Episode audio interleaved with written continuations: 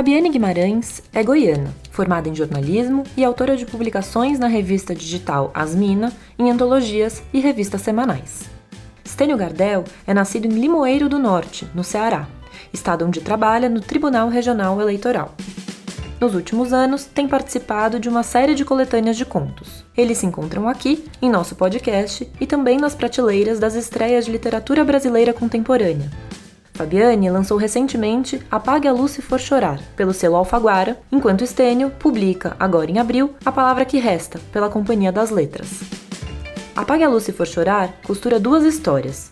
A de Cecília, que está em busca de desvendar a morte dos próprios pais, a qual ela acredita uma possibilidade de assassinato misterioso, e a de João, um veterinário que faz o que for preciso para juntar dinheiro e bancar o tratamento do filho, uma criança com paralisia cerebral. A palavra que resta tem como protagonista Raimundo, um homem de 71 anos que decide aprender a ler e escrever. Da vida, ele guarda apenas uma carta que recebeu de Cícero há mais de meio século, quando o amor escondido entre os dois foi descoberto.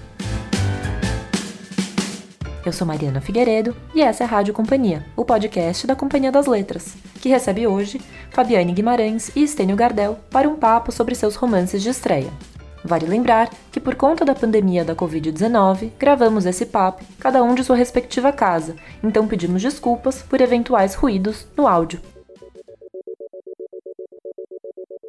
Oi, Fabiane, oi, Estênio, bem-vindos. Oi, Mariana. Obrigada pelo convite. Oi, Mariana. Oi, Fabiane. Muita gente diz que o primeiro romance é aquele que traz a história de anos e anos, às vezes reminiscências da nossa infância, da nossa juventude e das personagens e tramas que estão na cabeça do autor há muito tempo. Como se deu isso para vocês? Há quanto tempo vocês carregam essas histórias que agora chegam ao público? Então, Mariana, eu escrevi o Apagar e Se For Chorar quando eu tinha 24 anos, né? Eu vou fazer 30 agora. Eu acho que justamente por isso o livro carrega muito da, da, das minhas questões com o ser adulto, enxergar-se adulto e não saber muito bem o que fazer com a própria vida a partir daí. Então, ele tem muitas mensagens nesse sentido da juventude. Mas também é um livro que traz muitas coisas que eu sempre carrego nos meus escritos, que são uma marca registrada, por assim dizer, que são questões com morte, com luto, com a como processar essas questões e, a questão das escolhas também, eu acho.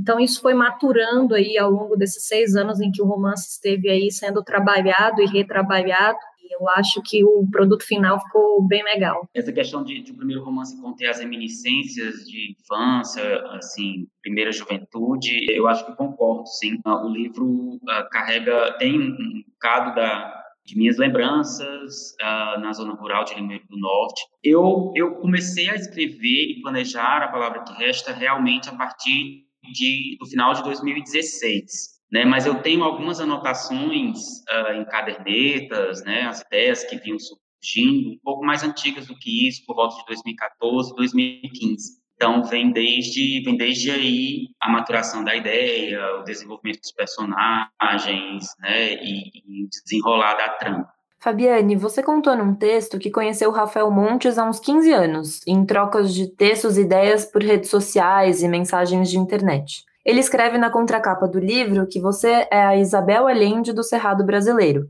e Apague a Luz se for chorar chega ao leitor para fazer pensar e emocionar. Queria que você comentasse um pouco sobre essa troca com, com ele e sobre esse elogio, claro. Sim, eu conheço o Rafael desde que a gente tinha 15, 14, 15 anos. Assim como eu conheci vários escritores, na verdade, porque eu cresci em uma cidade do interior de Goiás, Formosa, e não tinha, eu não tinha muito acesso a livros e nem a pessoas que gostavam de escrever. Então, de certa forma, eu achava que eu era alienígena. Então, eu achava aquilo muito estranho, né, que eu gostasse de escrever. E aí eu recorri à internet. E na internet abriu-se um mundo na época para mim, porque me permitiu conhecer essas pessoas, principalmente adolescentes, jovens que, que eram como eu. E na época, no Orkut, eu encontrei uma comunidade chamada O Escritor e Sua Sinopse, que é uma comunidade que o Rafael criou na época. E a partir dali a gente trocava, a gente trocava histórias, trocava nossos textos, um dava pitaco no texto do outro, e a gente acabou ficando amigo, assim. E vem desde então essa amizade, é, assim como com vários outros escritores que também, daquela época até agora,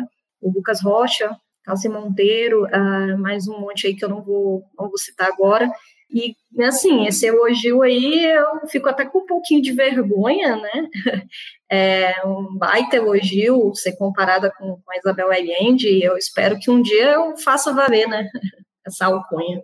Já você, Estênio, você trabalhou no seu livro durante os ateliês de narrativa que são ministrados pela Socorro Acioli em Fortaleza. Inclusive, você incluiu um agradecimento a ela por acreditar no seu trabalho. É, então, a gente pode dizer que a Socorro é uma madrinha na, da sua obra? Conta um pouco para a gente da sua relação com a Socorro. Sim, a madrinha, a Socorro é madrinha da obra e eu falo isso com, com todo orgulho, assim. O encontro com a Socorro foi, foi transformador, não só uh, para o livro, que, que começou mesmo a existir depois uh, de um dos ateliês dela, quanto foi transformador para mim também. Nesse momento dos ateliês, que eu tomei a decisão de começar a escrever o romance. Eu, eu fiz um primeiro curso com ela em 2013, já há oito anos. Uh, foi um curso rápido, na época do romance não, não tinha nada ainda. Só quando, em 2016, ela abriu os ateliês em níveis, né, básico, intermediário, avançado, foi que eu me dediquei mais para o romance. Os ateliês foram fantásticos, porque permitiu que eu compartilhasse, não só com ela, mas também com um grupo de, de pessoas que estavam ali com o mesmo interesse que o meu, uh, compartilhasse a história, compartilhasse o que eu tinha planejado e ouvir o retorno deles, né? E principalmente o retorno da Socorro Cioli, que foi sempre muito, assim, muito preciso e, e ela me deu feedbacks preciosíssimos, assim. Ela foi a primeira leitora do livro, na verdade, e fez observações, me devolveu com muitas dicas. Tem um capítulo no livro inteiro que foi escrito por sugestão dela, assim, ela, ela captou que estava faltando aquela, aquela peça e o capítulo surgiu da, dessa ideia dela. Eu não, não tem como uh, separar mesmo a, a, história do livro e, e a minha, o meu percurso como escritor que está começando agora, desse encontro com a Socorro, eu sou super feliz por isso, agradeço demais a ela tenho, tenho muito orgulho. Inclusive o lançamento do livro que vai ser virtual, né, vai ser com a Socorro. Conta um pouquinho pra gente. Isso, a live de lançamento vai ser na próxima terça-feira, dia 20 de abril, às 19 horas. Eu e a Socorro vamos uh, falar mais né, sobre a história do livro, como, como ele foi sendo construído e falar sobre também a história que está no livro, né? E permitir que as pessoas conheçam um pouco mais do, da, da palavra que resta nas, no Facebook e no YouTube da companhia. Muito bem. Quem estiver ouvindo a gente depois do lançamento pode entrar no YouTube da Companhia das Letras e assistir esse evento que vai estar gravado. É, vamos entrar um pouquinho nas histórias, então. Fabiane, a sua trama é um thriller e a história é a história de uma filha que está investigando a morte dos pais e tem um outro personagem que é o João, que cuida do seu filho com paralisia cerebral e procura novas formas de ganhar um dinheiro extra para o tratamento da criança. Como se todo mundo ali pudesse ser pego a qualquer momento, né? Você sempre se identificou com thrillers? É, quem são suas referências? eu conheço o Rafael e uma das questões que a gente sempre teve em comum era justamente isso, esse apreço pela literatura de suspense e o romance policial. Então eu sempre gostei muito disso. Inclusive o Apague a Luz se for chorar nasceu como uma tentativa de fazer um suspense que também fosse reflexivo, né? As minhas referências são basicamente, eu gosto muito da Fred Vargas, que é uma autora francesa, porque ela mistura, ela tem uma beleza no jeito de escrever, ela é publicada pela companhia no Brasil. Eu gosto muito da Agatha Christie, eu gosto muito da Patrícia Mello, do Marçal Aquino, tenho todas essas referências aí que, que são do policial, são do suspense, mas eu também tenho, tenho referências mais literárias, digamos assim, que, que, que a Adriana Lisboa, o Guimarães Rosa, a própria Isabel Allende é uma referência também.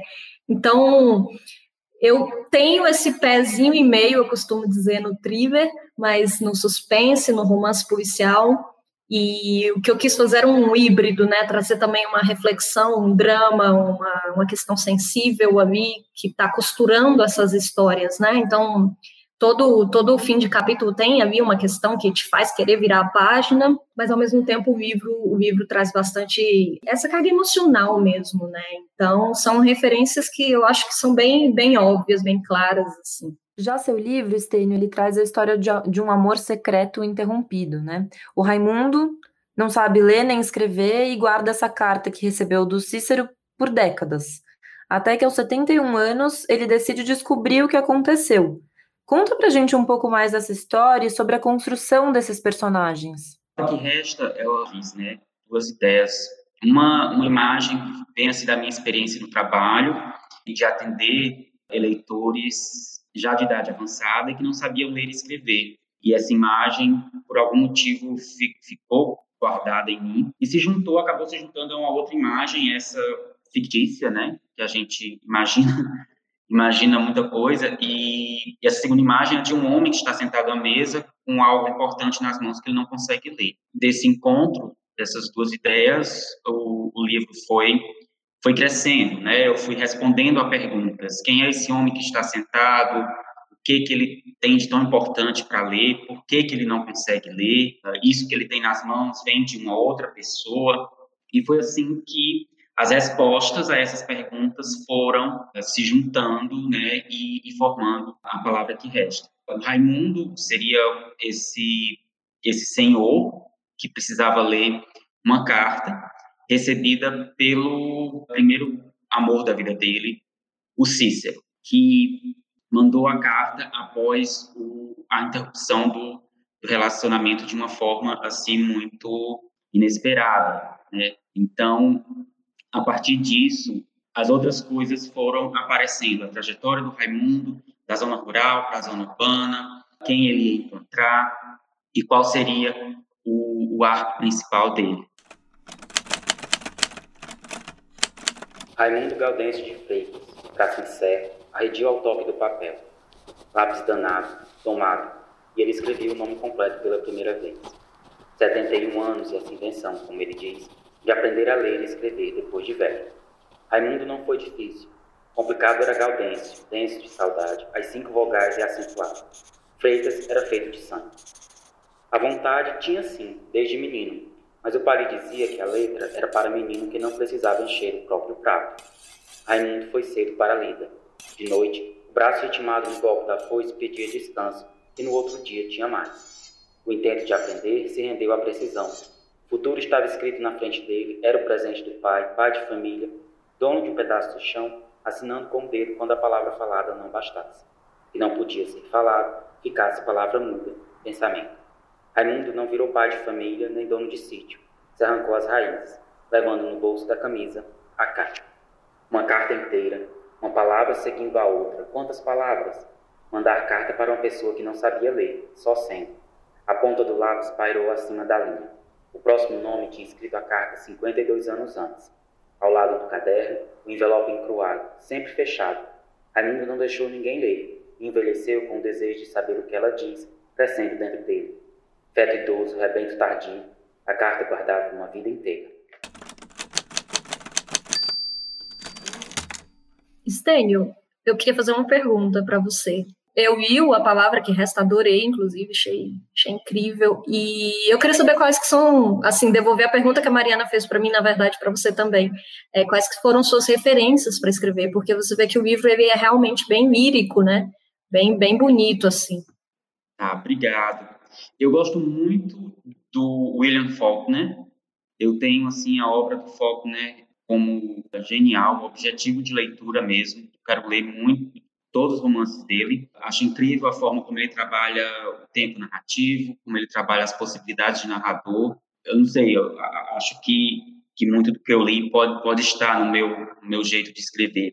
Eu gosto muito também de Dostoiévski, pensando mais aqui no Brasil, Raduan Assar, com seu fantástico, seu gigante Lavoura Arcaica, uh, Graciliano Ramos, pegando um pouco mais para os contemporâneos, Marcelino Freire também, que tem uma linguagem muito poética, muito bonita, e eu adoro os livros de conto deles, mas é, gosto especificamente do romance Nossos Ossos. Fabiane, como foi criar a Cecília e o João? Cada um com suas particularidades. A Cecília é ansiosa, insegura, e o João, mesmo com uma índole duvidosa, acaba sendo um personagem super envolvente, né? A Cecília tem muito de mim, na verdade. Todas as neuroses dela são as minhas neuroses.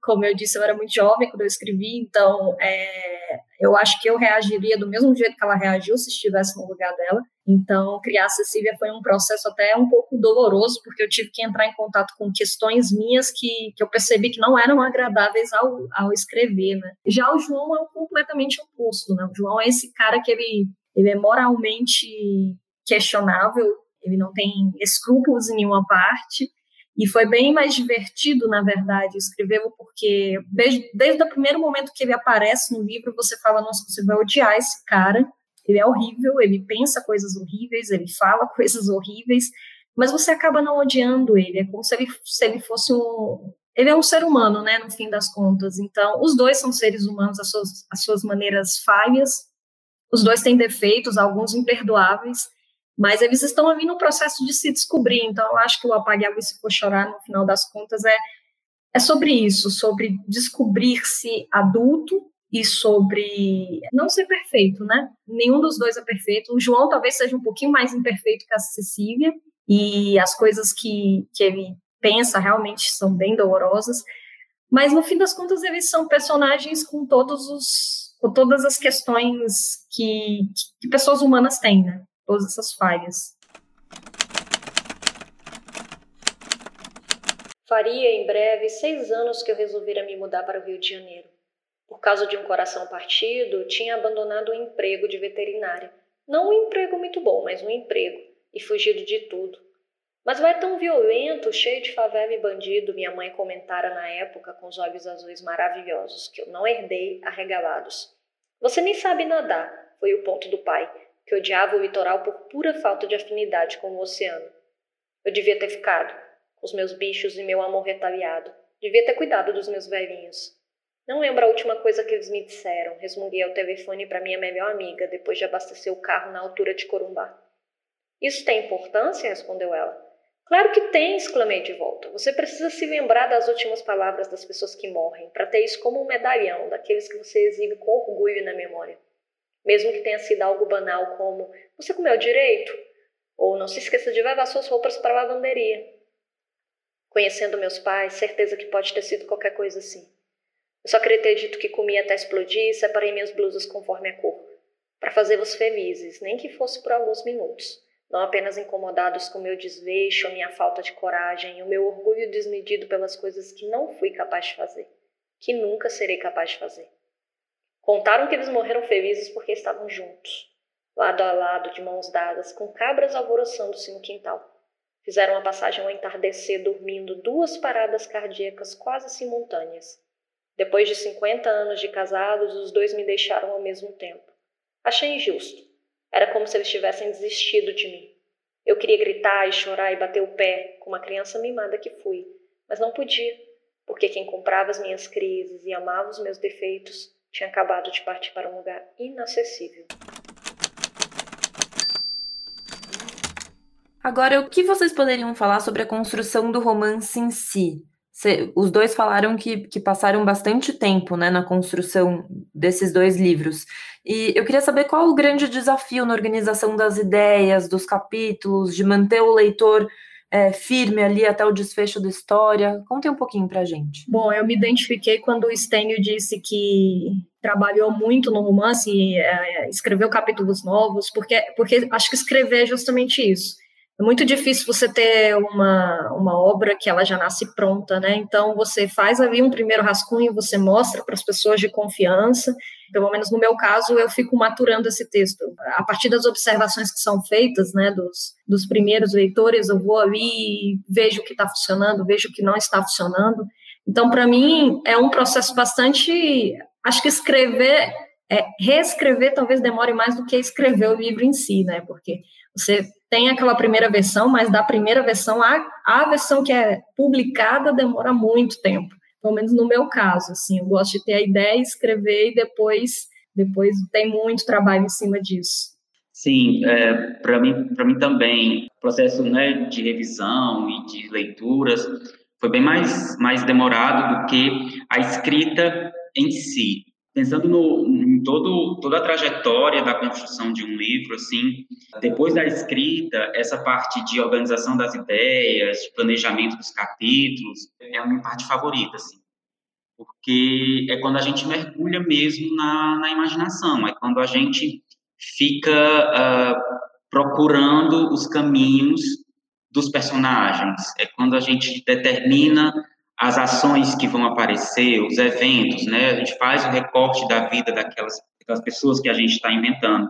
E eu acho isso um barato, assim, eu me divirto muito uh, e, procuro aproveitar bastante uh, esse momento de, de planejamento. No caso da palavra que resta, eu tinha um elemento uh, muito forte que era a questão da carta não lida. E ela vai aparecendo ao longo de todo o texto.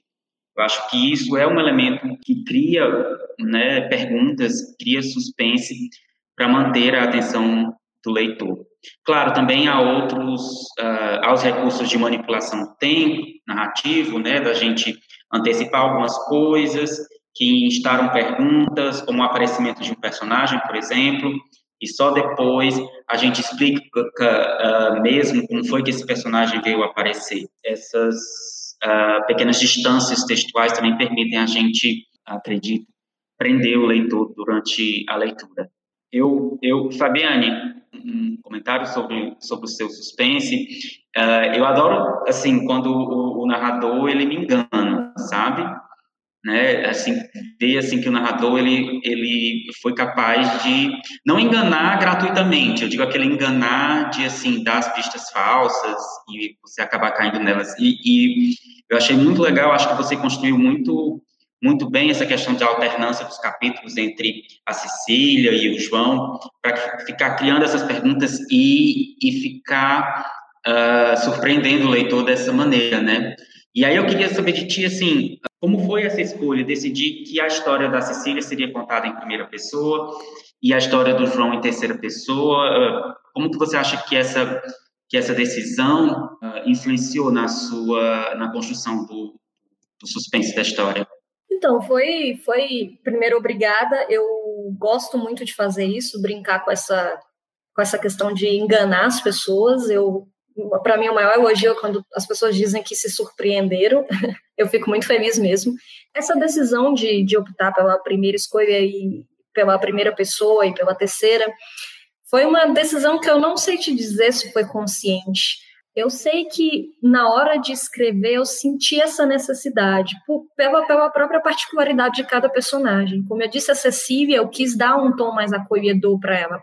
E a primeira pessoa é, na verdade, a minha escolha favorita sempre. Eu adoro escrever em primeira pessoa. E eu acho que isso permitiu aproximar-se, permite que o leitor se aproxime da, das neuroses dela, compre a ideia dela. Né? Você tem que estar dentro da cabeça dela para você entender o que está acontecendo com aquela mulher. E já com o João, eu senti que a, a terceira pessoa seria mais interessante para poder dar um tom assim desse cara que é mais frio, que ele é mais distante, enfim, que ele não tem escrúpulos. Então, apesar de que no capítulo do João também, apesar de ser terceira pessoa, tem muito discurso indireto, né? Às vezes o pensamento dele invade a narração. E aí você tem uns uns lapsos aí de de confiabilidade, você fica se questionando, meu Deus, como esse cara pensa isso, e você não sabe mais se é o narrador que está falando isso ou se é ele mesmo. E, enfim, foi uma escolha que eu não sei se é consciente, embora seja. Eu não sei se você vai me entender, mas quando a gente escreve é assim. Às vezes a gente não, a gente não reflete muito sobre o que a gente está colocando no papel, mas de repente já está lá. Sim, eu, eu concordo. Tem uh, o processo ele tem uma parte de consciência, como você falou, né? Mas tem uma outra mesmo que é muito espontânea, muito uh, livre de qualquer planejamento, de qualquer assim abordagem que, se, que seja algo assim muito muito mecânico. Sim, tem essas duas partes, elas falam de um jeito que às vezes a gente não não sabe delimitar uma e outra. Pois é, é, é sempre é sempre uma questão, né? Às vezes a, análise que fazem sobre o livro surpreende a gente, porque a gente mesmo não estava pensando nisso, né? Você fica, olha só, é mesmo. Agora eu queria voltar um pouquinho a falar sobre o ponto de vista da publicação em si. O que, que vocês poderiam contar para a gente, ainda mais para os nossos ouvintes que, que, desejam publicar um livro algum dia, sobre essa experiência de trabalhar sobre o original, depois de vê-lo submetido à editora, acompanhar os trâmites da edição, aí a revisão, depois a escolha da capa, pensar né, na, na, comunicação, enfim. Isso tudo em meio à pandemia, né? Esse momento final aí da publicação do livro de vocês aconteceu assim. Então eu queria saber como é essa trajetória entre o original e a publicação do livro para cada um de vocês. Eu escrevi a primeira versão do romance em 2016. Uh, ah, né, eu lembro que eu entreguei para Socorro é, em agosto de 2016. No final de 2016 já houve assim um primeiro contato com entre a, entre a, a Socorro e a companhia, mas aí uh, eu decidi por, por uh, conselho mesmo da Socorro submeter o livro a uma leitura crítica. Quem fez a leitura crítica foi a Vanessa Ferrari. E aí, 2017, 2018 foi esse trabalho com a Vanessa Ferrari, né? Depois disso, em 2019, já com a versão pós-leitura crítica, a Socorro encaminhou de novo o livro para a companhia e a resposta veio eh, em agosto de 2019. Estava até acontecendo a Bienal do livro aqui do Ceará. Mas aí o processo de edição mesmo do livro, ele, ele começou em 2020, mas a pandemia, como você falou, Mariana, ela meio que mexeu com, com todos os processos, e aí a, a, a, edição também sofreu com isso. No final de, do, mais, no segundo semestre de 2020, é que ela foi retomada mesmo com mais, mais intensidade. E, e, é um processo muito bacana, porque eu gosto que outras pessoas uh, leiam o texto e opinem sobre ele. Eu sou muito aberto a aceitar as sugestões. Quer dizer, eu acho que eu sou, né? Eu espero que a Júlia Bruxos, que é a minha editora, concorde comigo. Eu aceitei muitas sugestões, tanto da leitura crítica quanto da edição. É importante isso, a gente uh, perceber que outros olhares, outras leituras podem contribuir para o livro, né? Como autor, a gente tem um certo controle, mas a gente tem uma perspectiva ainda que não é uh, que não é completa. Ela é abrangente, ela é ampla, ela é profunda, mas não podemos dizer que ela é unânime, ela é completa. Então, essas outras leituras são são fundamentais. E a minha preocupação é sempre o melhor do texto eu, eu procuro não colocar à frente uma escolha minha particular porque eu goste ou porque eu acho que é bonito aquele texto. Eu procuro ver o que é melhor o texto e para tomar essa decisão, outras opiniões são, são fundamentais. Eu, eu gostei muito de todo o processo de edição, de revisão, de preparação de texto. Trabalhar com pessoal da companhia e conhecendo o pessoal da companhia desses vários setores, assim, foi muito foi muito bacana. Em especial, é um momento muito especial é a escolha da capa, né? Quando a gente uh, dá a cara do livro e principalmente esse livro da palavra que resta foi foi muito bacana porque a, a pintura que está na capa foi sugestão minha, a pintura da Daniela Reis, artista portuguesa, e eu pesquisando na internet encontrei uma galeria virtual e mandei para a Júlia, para o Fernando e Naldi, e em janeiro desse ano, eles me responderam dizendo que a companhia tinha gostado da sugestão da capa e conseguiram que, que a imagem estivesse. Eu fiquei muito feliz, porque essa capa conversa muito com, com a história, além de ser lindíssima. Bom, no meu caso, uh, é engraçado, Stênio, eu acho que a gente escreveu na mesma época. o, quando eu escrevi o Apagar Luz também, acho que era por aí, 2016 e 2017, a, da primeira versão à versão que está publicada, existem, assim, há um abismo. Ok, talvez não um abismo, mas tem muitas coisas que são diferentes, que mudaram aí nesse processo. Ah, acho que o Rafael Montes foi a primeira pessoa a ler, depois eu mostrei para uma outra amiga jornalista, Mariana Vieira, e eles leram, deram várias opiniões, e, enfim, eu, eu deixei o texto na gaveta há muito tempo, deixei ele maturando. Porque eu escrevi outras coisas, tive outros trabalhos, e nesse processo eu fiquei buscando publicar contos, publicar outras coisas, né? E até chegar à companhia, efetivamente, foi em 2019, durante a, a Flip daquele ano, a última Flip, né, que, que existiu presencialmente. E foi a única Flip que eu fui na minha vida, assim. Que lá eu conheci a Luara França e, e ela estava com um tempo super corrido, mas eu gostei imediatamente dela, que é a editora da Alfaguara. E eu contei a história do, do Apagar Se For Chorar para ela, em 10 minutinhos, assim. E ela gostou muito, falou, nossa, quero ler. E aí eu estava com o manuscrito ali, já entreguei para ela e, e, assim, eu aquela altura eu já tinha perdido a fé, digamos assim, porque eu já tinha levado muito muito não, eu tinha, eu estava quase desistindo, pode ser, pode se dizer assim.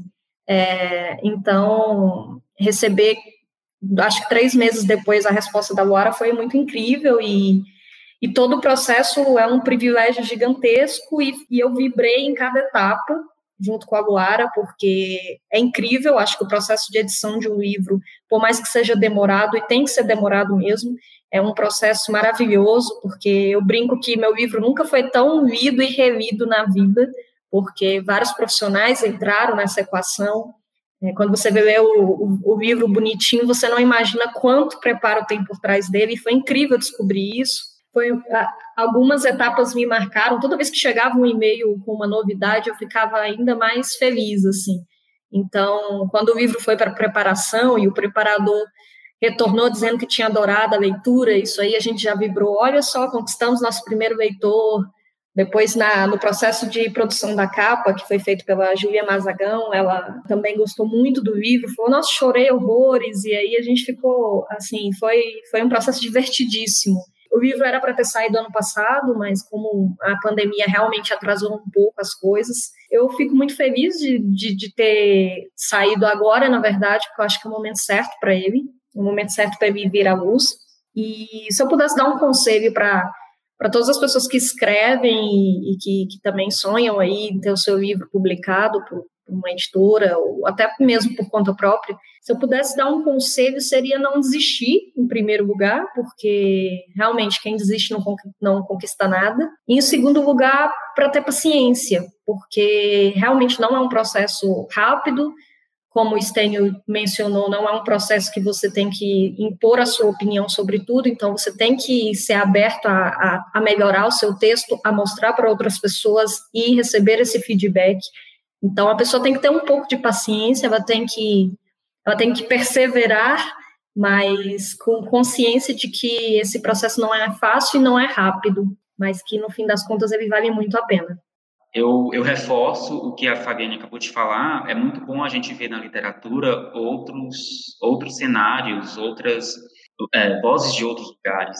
E no meu caso, o fato de do, do livro começar no, no, sertão, numa zona rural, tem relação com, com o fato de que em determinado momento né, de, do, do, traçado da história, eu, eu sabia que o Raimundo precisava sair de casa. Então, ah, a solução foi exatamente essa: ele sair de uma casa da zona rural e a segunda, né, esse outro lugar para onde ele iria seria a zona urbana.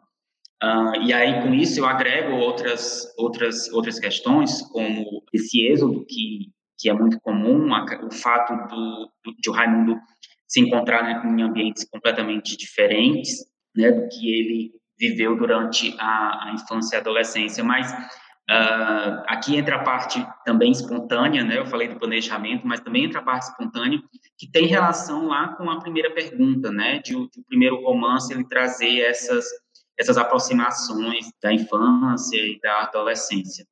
Então, foi meio que uma, uma mistura da, das duas coisas, pelo fato de eu, de eu ter essa vivência na, na zona rural também. Muito legal. A Fabiane é do Goiás e o Estênio do interior do Ceará. A história da Fabiane se passa em Pirinópolis e a do Estênio tem seu começo no sertão. A Fabiane foi citada em uma matéria no Globo como, abre aspas, uma aposta fora do Reixo e o São Paulo. E o Stênio teve um perfil seu na imprensa publicado sob o título Nova Promessa da Literatura Vem do Ceará. Nesse contexto, eu queria que vocês falassem um pouco dessa escolha do cenário em que os livros se passam, se isso veio como um ponto de partida pré-definido por vocês ou foi algo que se deu. Bom, no meu caso foi totalmente é, por escolha mesmo, porque eu sou da região fronteiriça, eu costumo brincar, porque eu nasci em Goiás, moro em Brasília há 12 anos e eu sou dos dois lugares ao mesmo tempo, então sou muito goiana e sou muito brasiliense ao mesmo tempo. Então, todas as coisas, absolutamente todas as coisas que eu já escrevi, que um dia eu vou escrever, eu acho que se passam aqui porque eu não consigo vislumbrar um outro lugar para as minhas histórias. Às vezes sempre me incomodou, como a literatura contemporânea, sempre gostei muito, mas me incomodava porque os livros só se passavam no Rio de Janeiro ou em São Paulo e E eu queria ler coisas do meu povo, da minha terra. Então, isso foi uma escolha totalmente autoconsciente. É muito bom a gente ver na literatura outros, outros cenários, outras vozes de outros lugares. E no meu caso, o fato de, do, do livro começar no, no sertão, numa zona rural, tem relação com, com o fato de que em determinado momento né, de, do, do, traçado da história, eu, eu sabia que o Raimundo precisava sair de casa.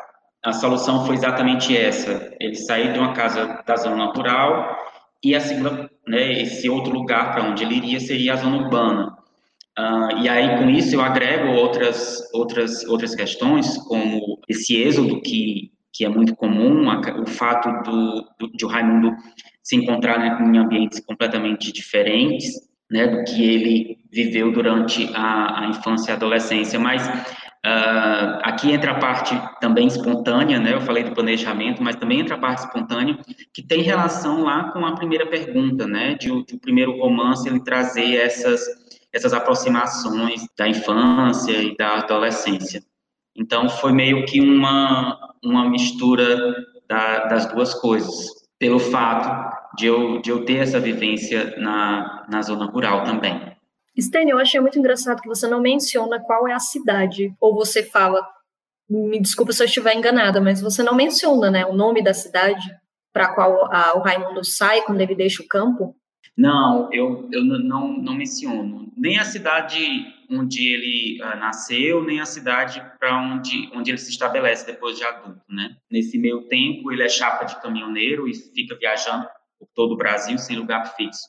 Mas eu realmente não menciono, assim, isso foi, foi consciente e, assim, dá, dá para se depreender um pouco uh, por causa da linguagem dele, né, que, que está presente no livro, mas foi consciente. Essa foi uma escolha consciente também e é uma característica de, de, de meus textos de uma forma geral, não não localizar geograficamente, né? Esse essa realidade que eu que eu construo, que eu fundo na literatura, ela normalmente não tem esse esse vínculo com, com a, a, a geografia da, da nossa realidade, né? Uma característica de outros textos também.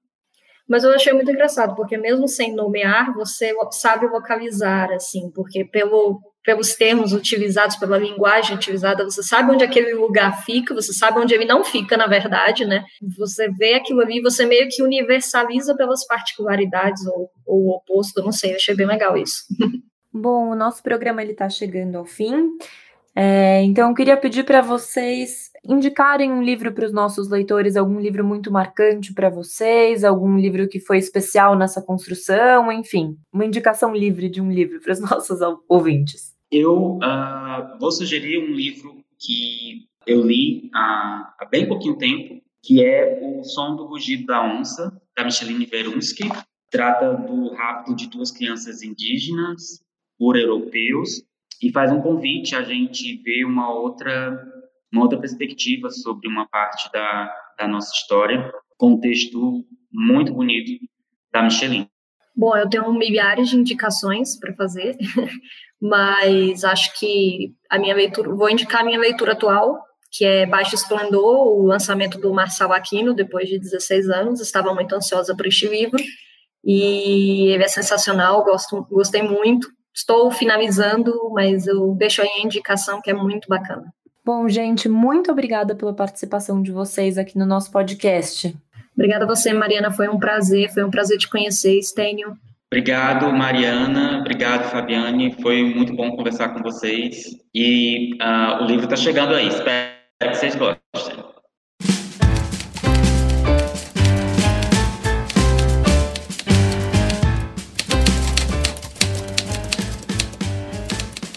Antes de nos despedirmos, vale dizer que, para quem perdeu, a live de lançamento de Apague a Luz se For Chorar, da Fabiane Guimarães, está salva no Instagram da Alfaguara, que é editora underline Alfaguara.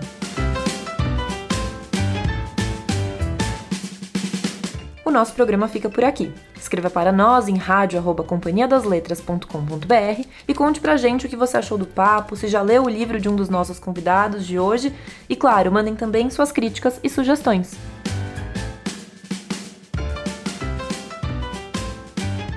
Até a semana que vem. Tchau!